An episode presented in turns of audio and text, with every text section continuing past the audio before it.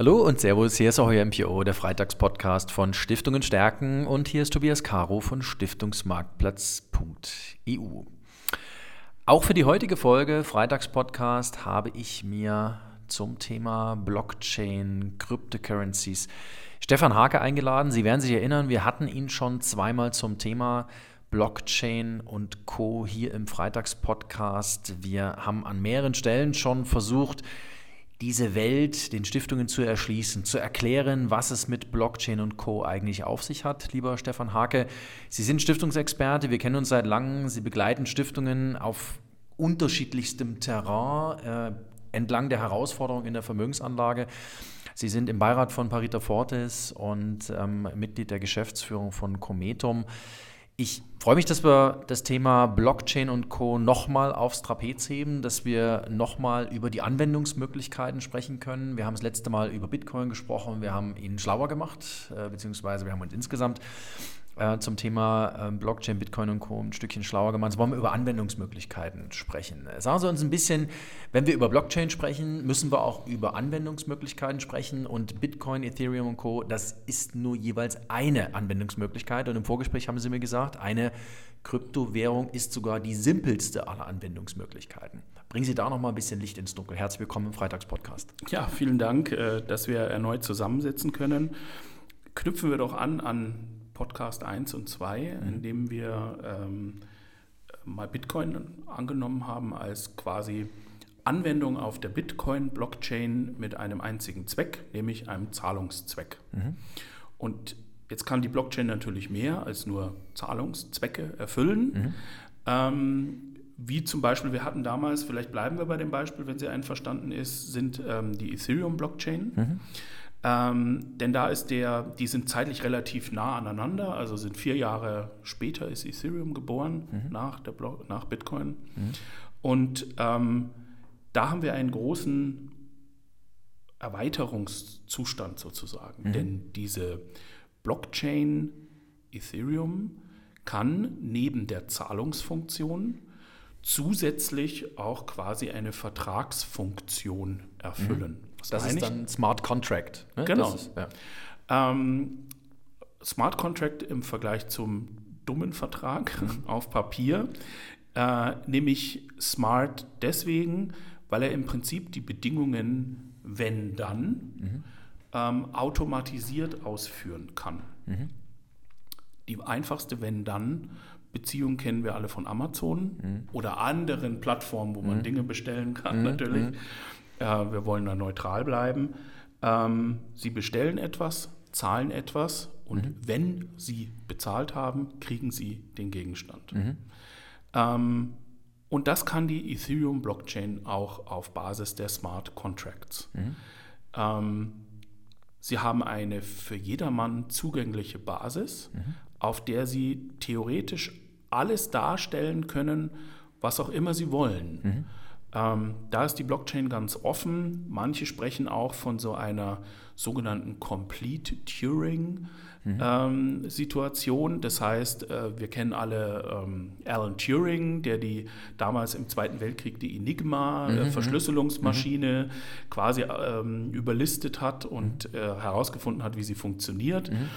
Ähm, und dieser Alan Turing äh, hat mal gesagt, er könne eine Maschine bauen, auf der jegliche Software läuft egal welche, mhm. und die jegliche Operation ähm, an Rechenleistung erbringen kann. Mhm.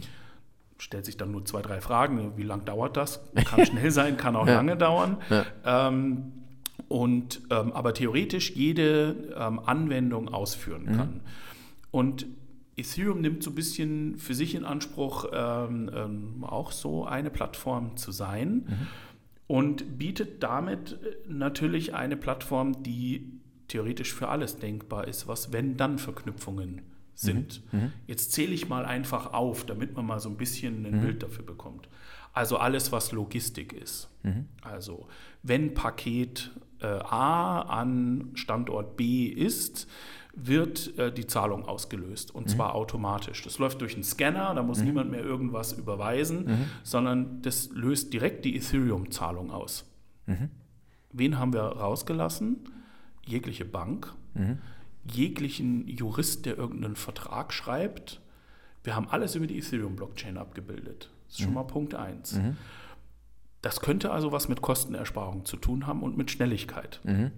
Ähm, Punkt 2 wäre zum Beispiel im Bereich der Gesundheitsorganisationen. Das heißt, jedem Krankenhaus auf der Welt würden ihre Daten, wenn sie denn ihren Schlüssel herausgeben, sofort zur Verfügung stehen. Und zwar just in time in dem Moment, wo man es braucht. Und dann mhm. weiß der Arzt sofort, welche Allergien haben Sie, welche Medikamente nehmen Sie, etc. etc. Und weil mhm. es komplett verschlüsselt ist, ist es bis zu diesem Zeitpunkt, bis Sie einen Zugang gewähren, auch verschlüsselt gespeichert mhm. und verlässlich gespeichert, weil auch der Arzt weiß, dass diese Informationen die Informationen sind, die wahr sind. Mhm. Das löst natürlich das Problem, weil ich mit meiner Gesundheitskarte in Tansania wahrscheinlich wenig anfangen kann. Korrekt, ja. so ist es ja. Ähm, vielleicht sei noch das Thema Versicherungen angeführt. Mhm. Ähm, ich habe mal eine Liste gelesen, in dem kommen, wem vertraut man? Ganz zuerst kommen Polizisten, Feuerwehrleute, glaube mhm. ich, und äh, Tierärzte und dann ganz hinten kommen Versicherungsvertreter und Gebrauchtwagenhändler. Nichts gegen Versicherungsvertreter und Gebrauchtwagenhändler, aber zum Beispiel das Thema Versicherung. Es ließe sich ein komplett neues Versicherungssystem aufsetzen, in dem immer nur wenn dann, also wenn Schaden, dann Zahlung mhm. äh, erfolgt, der automatisiert abgewickelt wird. Und jetzt stellen Sie sich vor, wie viele Berichte haben Sie gesehen, wo jemand theoretisch eine Versicherungsleistung hätte kriegen sollen, aber mit der Versicherung seit Monaten oder Jahren prozessiert? Mhm. Wie viel an Reibungsverlusten entsteht durch ja, Leuten, die sich an Versicherungsprämien ihrer Versicherten bedienen und damit einen großen Apparat mhm. finanzieren? Mhm ist immer nur Unterstellung, aber auch das könnte man anders regeln, mhm. weil auch eine Versicherung ja immer eine Wenn-Dann-Geschichte ist. Ja. Und auch die könnte man neu, ich versuche mir das Begriff revolutionär ja. zu vermeiden, aber völlig neu, auf neue Füße stellen, sagen ja. wir es vielleicht so. Ähm, der Vorteil ist also relativ klar. Ich habe wenig Beteiligte, mhm. weil es die Blockchain immer eine Netzwerkgeschichte ist. Mhm. Dezentrale Computer sind miteinander vernetzt, die sogenannten Nodes, mhm. die alle Transaktionen bestätigen müssen, mhm. also ein Konsenssystem installiert ist. Mhm. Mhm. Ähm, und dieses Konsenssystem ähm, ohne eine zentrale Macht funktioniert, wenn wir es mhm. mal so beschreiben wollen. Ja? Das ist ein großer Vorteil, weil ich habe niemanden, der zum Beispiel Zensur ausüben könnte mhm. oder zu seinem Vorteil ein System biegt. Mhm. Man muss es ja nicht brechen lassen, aber man mhm. kann es ja biegen. Ähm, und das ist aber auch natürlich gleichzeitig ein Nachteil, das müssen wir auch ganz klar sagen. Weil wenn es keine zentrale Macht gibt, gibt es natürlich auch keine Ombudsstelle, wo ich mal ja. hingehen kann mhm. und sagen, aber da glaube ich, da hat was nicht funktioniert. Die gibt es natürlich auch nicht. Es gibt keine mhm. zentrale Kontrolle. Ähm, man überlässt es der, wie soll man sagen, dem Ökosystem, dass mhm. es die Dinge schon so regelt, mhm. wie der Wald auch seine Dinge mhm. regelt. Aber es könnte auch wieder ein Weg in den Zins sein. Also Sie haben ja das Beispiel geprägt, dass wenn ich zum Beispiel meine Bitcoins, meine Ethereums, wenn ich die verleihe und dafür einen Zins bekomme, dann passiert das, ohne dass da, und das ist, glaube ich, der entscheidende Punkt, eine Bank in der Mitte ist. Genau. Ohne Banksystem Zinsen kriegen. Also das kennt man irgendwie aus bestimmten schnuddeligen Ecken irgendwo unten am Hafen. Aber das wäre jetzt mal was. Finde ich jetzt als Idee natürlich spannend, weil wir reden momentan über eine zinslose Welt. Ja. Wir reden darüber, dass das uns wahrscheinlich noch eine Weile erhalten bleibt, weil Schuldenberge da sind, die sich keiner leisten kann. Ähm, ist das eine auch nochmal so eine Anwendungsmöglichkeit, beziehungsweise nochmal so eine Spielart, die man vielleicht auch so im Hinterkopf haben kann? Ja, und da sind wir auch wieder bei Ethereum, mhm. ähm, der eben quasi sogenannte standardisierte Verträge ermöglicht. Mhm. Man kann dazu auch Token sagen. Mhm. Und diese Token können unterschiedliche Funktionen haben. Mhm. Ähm, das sind, kommt ein Fachbegriff, sogenannte ERC20-Token. Mhm. Das müssen Sie jetzt, was heißt ERC? Ähm, das ist quasi die auf der Ethereum-Blockchain standardisierten Vertragsbedingungen, wenn man mhm. das so mhm. sagen würde. Stimmt nicht ganz, aber so versteht man, was gemeint mhm. ist. Ähm, und das ist quasi ein Standard, wo man einfach sagt, ja, also ich folge auch diesem Standard, ich habe einen ERC20-Token im mhm. Einsatz. Mhm. Und dann kann man diesen Token befüllen mit was man will. Also mhm. ich habe einmal eine, eine, Gießkanne, die Standard-Gießkanne ERC20 mhm. und da kann ich jetzt alles Mögliche reinfüllen. Mhm. Ähm, zum Beispiel äh, Wasser oder Öl mhm. und im Fall der mhm. Token unterschiedliche Funktionen. Im mhm. Grunde kann man sagen, es gibt eigentlich drei verschiedene. Mhm. Das sind sogenannte Stable Coins, mhm. also stabile Coins. Was heißt das? Ähm, diese Coins sind mit einem echten Wert hinterlegt. Also mhm. ich könnte jetzt in meinem Beispiel, was ich jetzt einfach mal kreiere, sagen, ähm, für jeden Token, den ich ausgebe, ähm, lege ich einen Euro auf ein Konto und der bleibt auch immer auf diesem Konto. Mhm. Sie geben mir einen Euro, mhm. Herr Caro. Ich gebe Ihnen einen Hake-Token mhm. und sage aber, Ihren Euro, den gebe ich jetzt nicht aus, mhm. sondern den lege ich auf ein Konto und da bleibt er für immer liegen. So wie Bretton Woods früher, eine Unze, ein Dollar. Zum Beispiel. Okay. Ganz genau. Ähm, und es könnte natürlich auch Gold sein oder was, was auch immer, immer ja. wir uns einigen. Orangen sind vielleicht nicht so geeignet, aber ähm, Edelsteine zum Beispiel zum könnte Beispiel. etwas sein. Ja. Dann gibt es die sogenannten Security Token. Die sind schon sehr nah am Finanzsystem. Mhm. Ähm, die versprechen mir zum Beispiel eine Geldleistung wie eine Dividende. Mhm. Also ähm, es wäre keine Aktie mehr, mhm. sondern ich würde einen Token kriegen, den Mercedes-Token. Mhm. Und der würde mir versprechen, ich hätte einen Anspruch äh, zu einem Milliardstel an der Gesamtdividende von Mercedes-Benz mhm. AG. Mhm. Zum Beispiel. Und dann gibt es die sogenannten Utility-Token, die versprechen mir dann keine Finanzleistung, sondern die sprechen, versprechen mir irgendeine Dienstleistung. Speicherplatz im Internet, mhm. in der Cloud oder nehmen wir an, wir kennen jetzt alle Elektroautos. Mhm. Da gibt es so eine Marke, die bald auch in Deutschland produziert wird. Ähm, und ein Token von dieser Marke könnte zum Beispiel 80 Minuten Laden repräsentieren. Okay. Und dann kann ich 80 Minuten laden. Verstehe. Also ich kriege kein Geld, sondern ich kriege irgendeine mhm. Leistung mhm. dafür. Und diese gesamte Welt, wenn sie denn in Verbindung mit Finanzen steht und auf der Blockchain basiert, die dezentral ist, nennt man Decentralized Finance. Mhm. Also dezentralisierte Finanzen, wenn mhm. Sie so wollen, mhm.